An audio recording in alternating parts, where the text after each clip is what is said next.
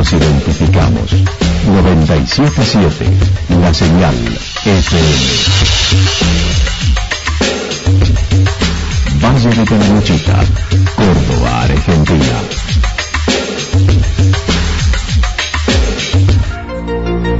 El más completo resumen de las noticias de la región, encontralos todos los días a las 12 y 30, a las 16 y a las 22 horas. Panorama de noticias. Por la 977, la señal FM nos identifica también con las noticias.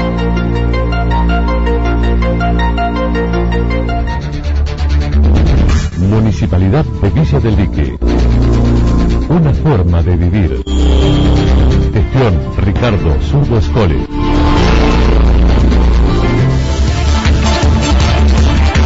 A esta hora hacemos un repaso por la información regional a través de los títulos. No se puede salir a vender calamuchita dividido en dos, dijo Facundo Suárez.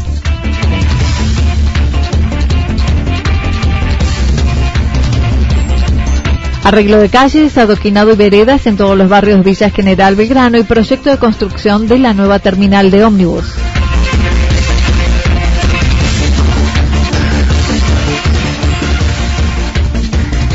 Censo de mascotas y propuesta de separación de residuos en domicilio en Yacanto.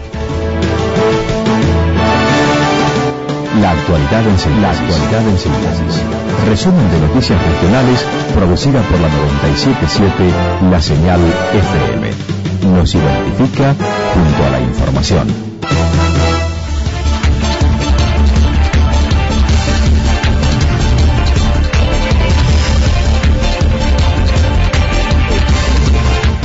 No se puede salir a vender calamuchita dividido en dos, dijo Facundo Suárez.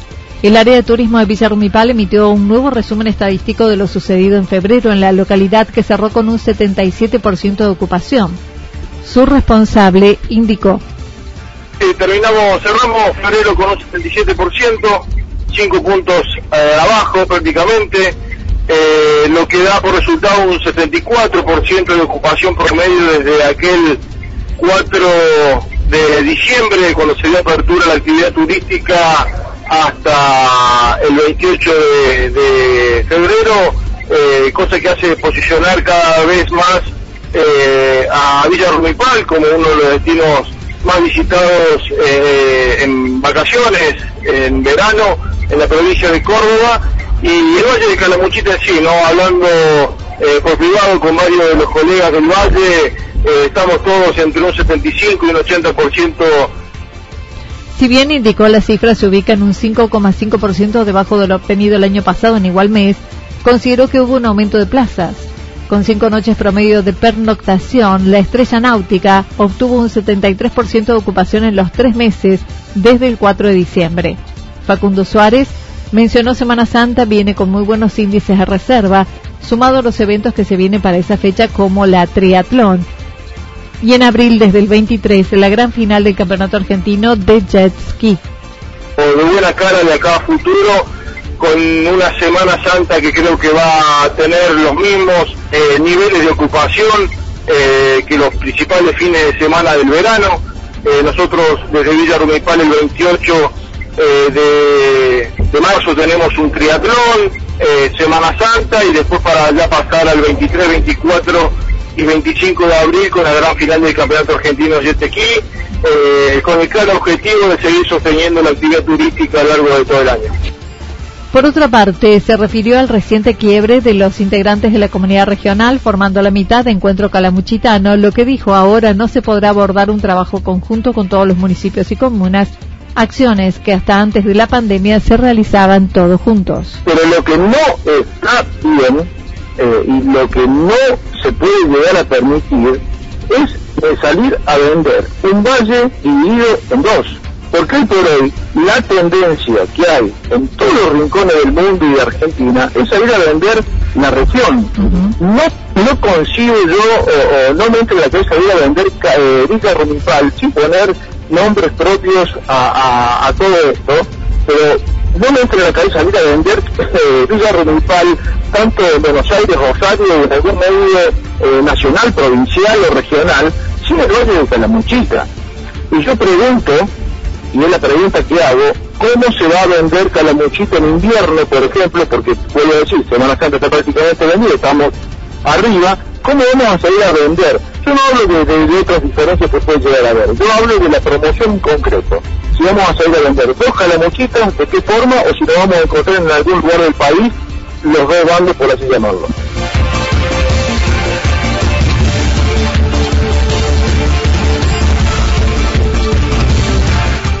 Arreglo de calles, adoquinado y veredas en todos los barrios de Villa General Belgrano, el proyecto de construcción de la nueva terminal. El intendente de Villa General Belgrano dejó inaugurado el pasado lunes el periodo ordinario de sesiones y en él se expuso lo realizado en el 2020 y más tarde la propuesta para este año, sobre todo en obras públicas. Por ello señaló todos los barrios tendrán obras con cordón cuneta, asfalto adoquinado, veredas, como Barrio La Cancha, Barrio Oeste, Villacal, que se construye además un dispensario Zoom y merendero con una huerta comunitaria. En el, barrio Villacal, más allá de lo que mostramos recién de la energía eléctrica, estamos construyendo en este momento eh, dispensario. Queremos tener un dispensario en ese barrio porque la distancia a los otros dispensarios es muy larga y queremos allí tener este, clínica médica, queremos tener pediatra en el lugar y a la vez son dos edificios en tres terrenos. Uno es el que están viendo allí, es la construcción de un Zoom y merendero y al lado va a ir la construcción del dispensario y en el resto va a ir una huerta, una huerta comunitaria donde ya hay gente que está trabajando para llevarla adelante. Queremos que en el barrio y en ese lugar también ellos cultiven de manera comunitaria y tengan su propia huerta. Se refirió a la construcción del parque tecnológico por lo que la basura irá a Cañada Grande. Hizo hincapié en la necesidad de trabajar en la separación y recolección de residuos diferenciados. Acerca de viviendas, dijo se construirán seis para seis familias que viven en cercanías del predio de la fiesta de la cerveza en condiciones de vulnerabilidad. Vivienda, no debe haber tema más sensible que ese. Y que es sensible, pero también es caro, cuesta. Ahí voy a ver el segundo renglón, comienzo por ahí que dice seis viviendas. Se tratan de seis viviendas que son seis familias que viven al lado del predio de la fiesta de la cerveza, en unas condiciones prácticamente infrahumanas, en donde por ejemplo hay dos casas que las ventanas no tienen ventanas, un hueco en la pared, que tienen letrina, comparten una letrina dos familias. Hay otra casa que vive una señora con una hija que las endijas de una pared son de 20 centímetros y que la casa está a punto de caerse. Eh, es gente que hace, muchos de ellos trabajan en la municipalidad, no sé, probablemente hace 20, 30 años que viven en el lugar, evidentemente tienen un derecho adquirido que uno no puede ir y decirle de acá no viven más y queremos darle una solución definitiva, para lo cual eh, estamos subdividiendo un lote que ya vamos a elevar para la aprobación del Consejo Liberante.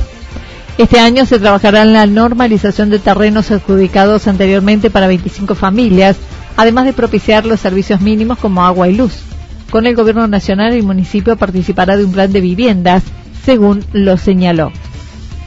Pero por otro lado, estamos generando nosotros más terrenos porque vamos a entrar en un plan de vivienda que el Gobierno Nacional está lanzando y que queremos este, poder lograr de participar en el mismo a través de la provincia y a través del Gobierno Nacional en forma directa por dos alternativas distintas que cada familia lógicamente va a tener que pagar, va a pagar un porcentaje de sus ingresos, pero que vamos a poder construir las viviendas. ¿Cuántas? Las que más podamos, las que más consigamos. Estamos trabajando sobre la tierra y estamos eh, haciendo todos los trámites en catastro porque deben ser lotes que sean de propiedad del municipio y que el municipio pueda transferírselos a las familias que allí vayan a vivir.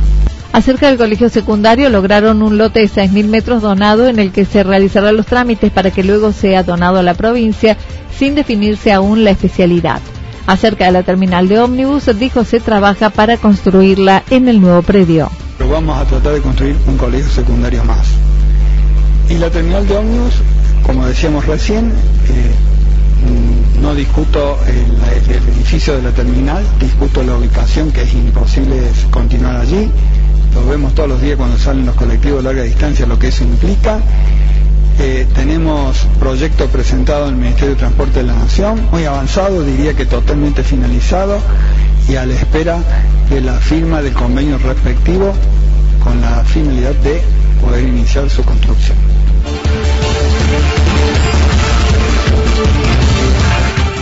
Censo de mascotas y propuesta de separación de residuos en domicilio en Yacanto. Desde hace un tiempo se viene desarrollando el segundo censo de mascotas en Villa Yacanto, buscando conocer la población animal para plantear varias acciones como las castraciones.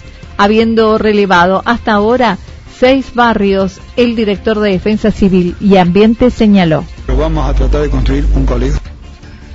Es, el segundo porque primero lo realizamos ya hace cuatro años atrás eh, donde comenzamos, si recordás bien Esteban, te acordás en los eh, quirófanos móviles que venían del Ministerio de Salud, eh, bueno, lo hicimos durante tres años seguidos, el año pasado por cuestiones de pandemia no lo pudimos hacer y lo iba a retomar con lo que son castraciones masivas de, de perros, digamos, eh, en este caso sería de perros en una primera instancia. Así que, bueno, en primera instancia estamos en el censo poblacional de mascotas, que es un requisito indispensable del Colegio de mm, Veterinario de la provincia para volverlo a realizar, ya que nuestro ya ha llevado tres años y debido al incremento de población que hemos tenido, se le dará prioridad a los que están en situación de calle por los que hay que buscarle hogar transitorio mientras dura la recuperación y estiman serán unas 10 a 15 castraciones mensuales en un plan a tres años. Creemos que podemos realizar aproximadamente entre 10 y 15 castraciones mensuales. Así que pretendemos que sea un plan de, de tres años. Eh, así que, bueno, una vez realizado ya el censo y una vez computado todos esos datos, se le darán a, la Junta del Colegio de de, veterinarios y comenzaremos a trabajar ya con nuestros veterinarios. Acerca del ambiente y particularmente la basura, Matías Vélez se refirió a las dificultades del inicio del verano, ya que fue solucionado. Se trabaja con camiones disponibles al 100%, adquiriendo además una batea para la basura. Eh, salvo los primeros días que tuvimos, bueno, ese, problema ahí con un camión, pero estamos trabajando el 100% de la capacidad hemos adquirido una batea, hemos reforzado todo lo que tiene que ver con el predio de transferencia, hemos realizado un predio de transferencia en el cual trabajando en conjunto con la comunidad regional hemos adquirido una batea para que nosotros en vez de bajar todos los días eh, con la batea lo acumulamos y, con los camiones vamos llevando y suplantando la batea llena por una vacía, digamos. Así que, bueno, eso es por lo que venimos, hemos trabajado durante toda la temporada, hemos trabajado en el pueblo con los camiones nuestros, con esto, con esta batea y este sistema nuevo. Al Durazno se destinó un camión eh, puro y específicamente para la recolección de los residuos sólidos de ahí y trabajando con los residuos no convencionales también también hizo referencia a lo anunciado por el intendente con la separación domiciliaria de residuos.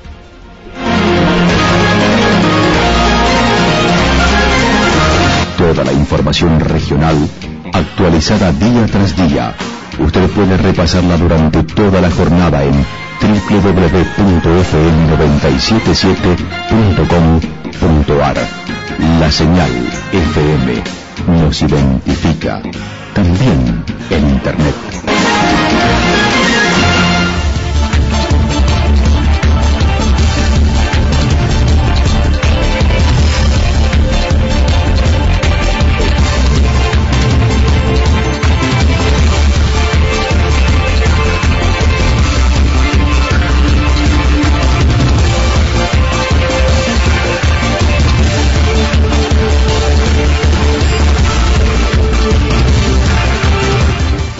El pronóstico para lo que resta de la jornada indica tormentas fuertes, temperaturas máximas que estarán entre 27 y 29 grados, viento al sector sur entre 13 y 22 kilómetros en la hora.